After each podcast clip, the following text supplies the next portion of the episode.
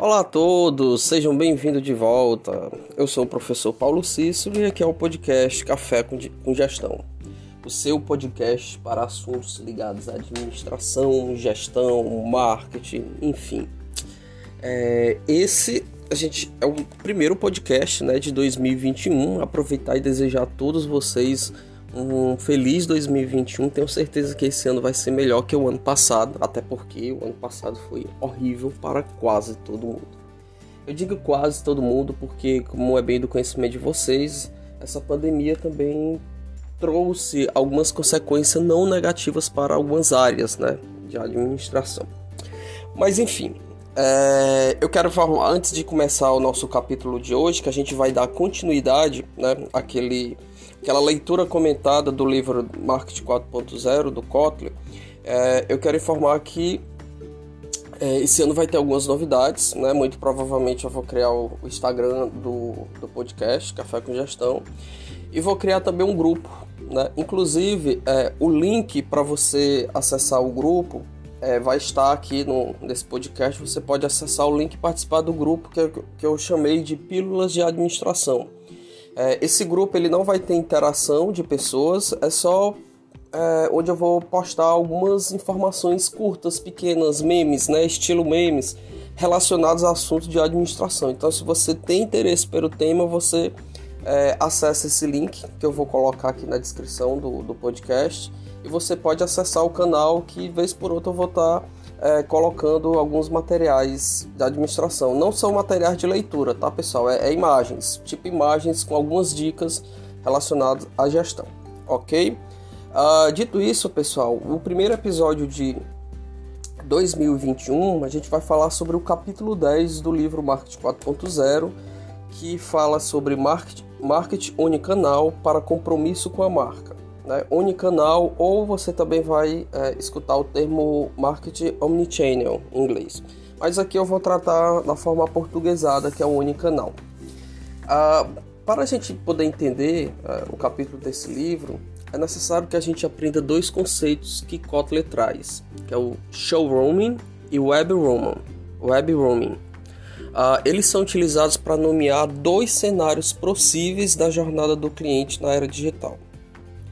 É, vamos fazer a seguinte, imagine da seguinte forma: você vê uma propaganda de algo que você precisa na televisão.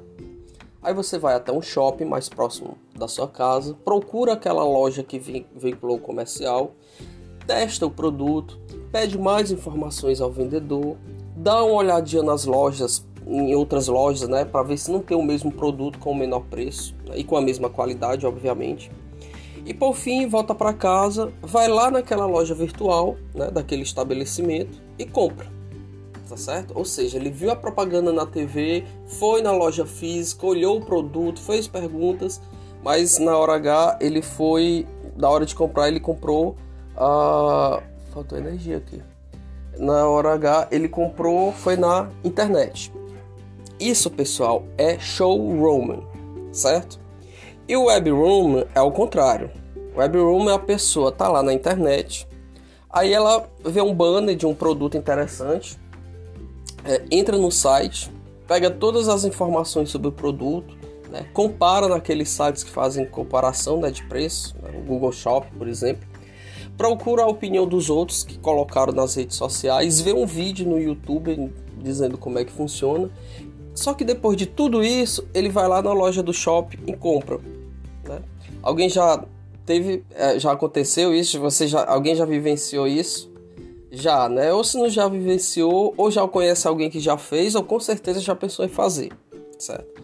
Isso é muito comum, pessoal. Essa transição do online e do offline, ela é real, né? Mas parece que os empresários ainda não se tocaram bem disso, né? E muitas vezes eles fazem, os empresários, os empreendedores fazem a questão de segregar né, o seu e-commerce das suas lojas físicas, das suas lojas físicas. Isso acaba fazendo com que ele perca grandes oportunidades. Né? Na verdade, os profissionais de marketing têm que estar presentes é, pelos mais variados caminhos que o consumidor ele pode percorrer, para que não haja uma quebra no meio do caminho dentro da jornada do consumidor. Ou seja, se você está apenas no offline, quando o seu cliente for para online, ele pode não te encontrar, mas ele pode encontrar teu concorrente e aí você perde. Então, tem o e-commerce. Ah, não, mas eu, eu só trabalho com e-commerce. Ok, mas avalie a possibilidade de ter um ponto físico. Claro, cada caso é um caso, né? É, de repente as suas vendas podem aumentar com ponto físico, né? E o mesmo pode ser ah, dizer do contrário, tem uma loja tradicional, né? E compra, que tal abrir uma loja, um e-commerce? Até porque hoje, pessoal, todo mundo tem um celular, né? Então, é, você, a, pessoa comprar pelo celular já é uma coisa comum porque todo mundo tem, né? E com essa questão da pandemia, né? A cultura trazida pela pandemia, ela favorece esse tipo de, de, de, de compra, né? Então, se você só tem uma loja física, avalie a possibilidade de você botar também ela na internet, tá certo? E aí, pessoal, que entra o chamado marketing unicanal, né? que é justamente essa prática de integrar vários canais possíveis para criar uma experiência de consumo contínuo e uniforme, né? digamos assim, para o, para, para o potencial consumidor. É. Nesse caso, é, é o e-commerce e a loja tradicional trabalhando de forma conjunta. Recentemente eu estive no shopping, onde, onde é uma loja, acho que era ReHap, que é uma loja de brinquedo. E ela dizia exatamente isso, ela, ela fazia essa integração, né? Ela dizia que ah, você poderia comprar pela internet e retirar o produto lá na hora. É, e também tinha nos produtos, alguns produtos tinham QR Code que você chegava lá na loja, botava o QR Code e já tinha todas as informações ali do produto. Né? É, isso é bom para a empresa, é bom para o consumidor porque ele pode comprar um determinado produto no momento exato que ele deseja? Na hora que ele quiser, se ele comprar na loja na internet. Né? Então assim, o online e o offline ele tem que se complementar, né? até porque cada uma tem suas vantagens e desvantagens. Né? É uma coisa que eu acho bem, por exemplo, um processo bem interessante que a, a, compra offline ela envolve os cinco sentidos que o cliente quer experimentar, né? É uma vantagem da loja tradicional. Então eu, por exemplo, recentemente eu fui numa loja, fui comprar um sapato e eu cheirei o sapato, né? O sapato novo, aquele cheirinho de sapato novo é, é, é uma experiência de compra né? e ele é interessante. Ah, o offline já não pode me dar, o online já não pode me dar esse cheirinho, né? São as coisas que fazem a diferença. Mas e aí? Né? Como trabalhar o marketing unicanal? Eu acredito que essa é a parte principal do capítulo. E você só vai entender esse capítulo, pessoal, se você tiver estudado, tiver escutado os episódios 5 e o episódio 7 dessa série, né, que fala sobre a jornada do consumidor. Isso porque o primeiro passo para implantar do marketing unicanal é mapear exatamente todos os possíveis pontos de contatos e canais. Vou repetir Primeiro passo para você trabalhar o unicanal, marketing unicanal, é você é, mapear os possíveis pontos de canados e, os, e pontos de contatos ou os canais ao longo do caminho do consumidor, né? daqueles 5 As. Ah, eu não sei o que é o 5A. Volte lá no episódio 5 e 7 que tem explicando, né? Que é, é o que? Assimilação, atração, arguição, ação e apologia, né? Em algum momento o, o, o, consumidor ele pode passar por algum desses cinco As em momentos diferentes. Né? Não é tudo igualzinho, não. Não é um passo a passo, não.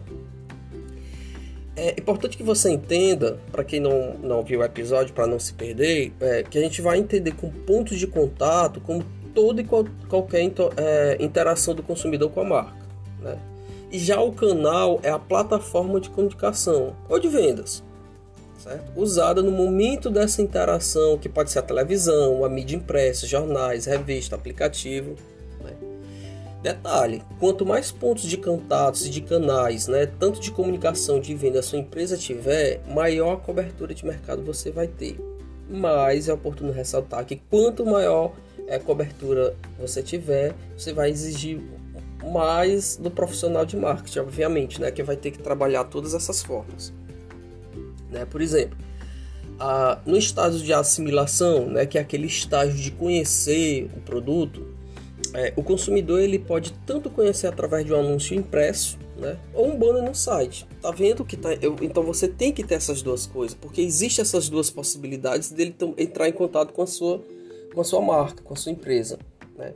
Vamos avançar no outro A, por exemplo, na parte da arguição, né, que é aquele que o consumidor está buscando informações sobre o produto ou serviço ele pode fazer o que? Através de sites de conteúdo, que é algo online, ou através do saque, que é o serviço de atendimento ao consumidor, que é offline, que você também pode estar implantando na sua loja, na sua, na sua empresa, ok? Então você vai mapear por onde é que o seu consumidor ele está indo, né? E feito esse, esse, todo, esse, todo esse mapeamento, aí entra a segunda, a segunda parte, né? Que é identificar quais são os pontos de contato e os canais que são mais críticos. Né? Como a gente já explicou lá no episódio 5, ou foi no 7, os dois falam sobre o mesmo tema, só que de maneira diferente. A, a jornada do consumidor ela pode ser a mais diversas possíveis. Né? Não existe um modelo padrão. Isso porque cada pessoa é um sujeito diferente, tem suas necessidades, ansiedades, estilos de vida, enfim. Então você precisa identificar onde estão tá os gargalos. E aí entra aquilo que a gente trabalhou no episódio 6, é, no episódio 6, que fala sobre as métricas de produtividade. E nesse ponto vai ajudar muito a identificar é, os gargalos, né? É, até porque lá ensina a fazer as, as taxas de conversões, né? Ou seja, é, os consumidores ao longo dos 5A, se os consumidores não estiverem avançando de um A para o outro, né, de um caminho para o outro, ali está um gargalo. Né? Então você tem que entender o que é esse gargalo que está acontecendo para não ocorrer a taxa de conversão. ok?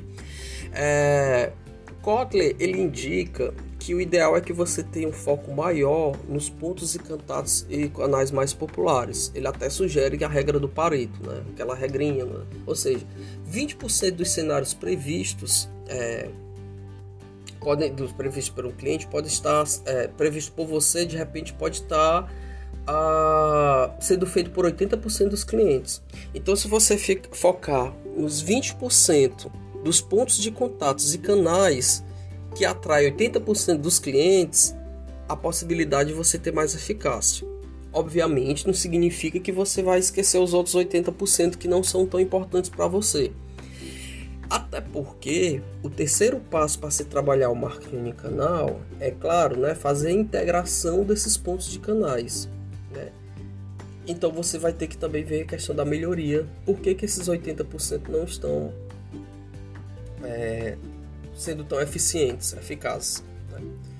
Ah, e essa integração né, dos, dos, dos canais ela pode ser feita, uma boa ideia, através do que? da integração das equipes, né? que é responsável por cada canal. É, por exemplo, no momento de você fazer o planejamento estratégico e tático da sua empresa, né? não faça dois planejamentos diferentes, não. Integre as duas equipes. Né? Se você já tiver uma equipe online, se você tiver que trabalha no online, uma equipe no, no offline, o que eu vejo muito hoje é que os empresários eles fazem dois planejamentos diferentes, um para sua loja online e uma para sua loja física. E isso não pode acontecer, pessoal. Então, é, termino é, o episódio de hoje com essa dica, né? Quando for fazer o planejamento, integre as duas equipes? Para que saia um planejamento único e assim você tenha a capacidade de disponibilizar uma prestação de serviço, uma experiência de compra mais unitária, mais conforme, mais, mais conformidade, digamos aqui. Ok, pessoal. É, esse é o nosso penúltimo capítulo do livro. O próximo episódio vai ser o 11, que vai ser o marketing de engajamento para afinidade com a marca. Aguardo vocês e até a próxima.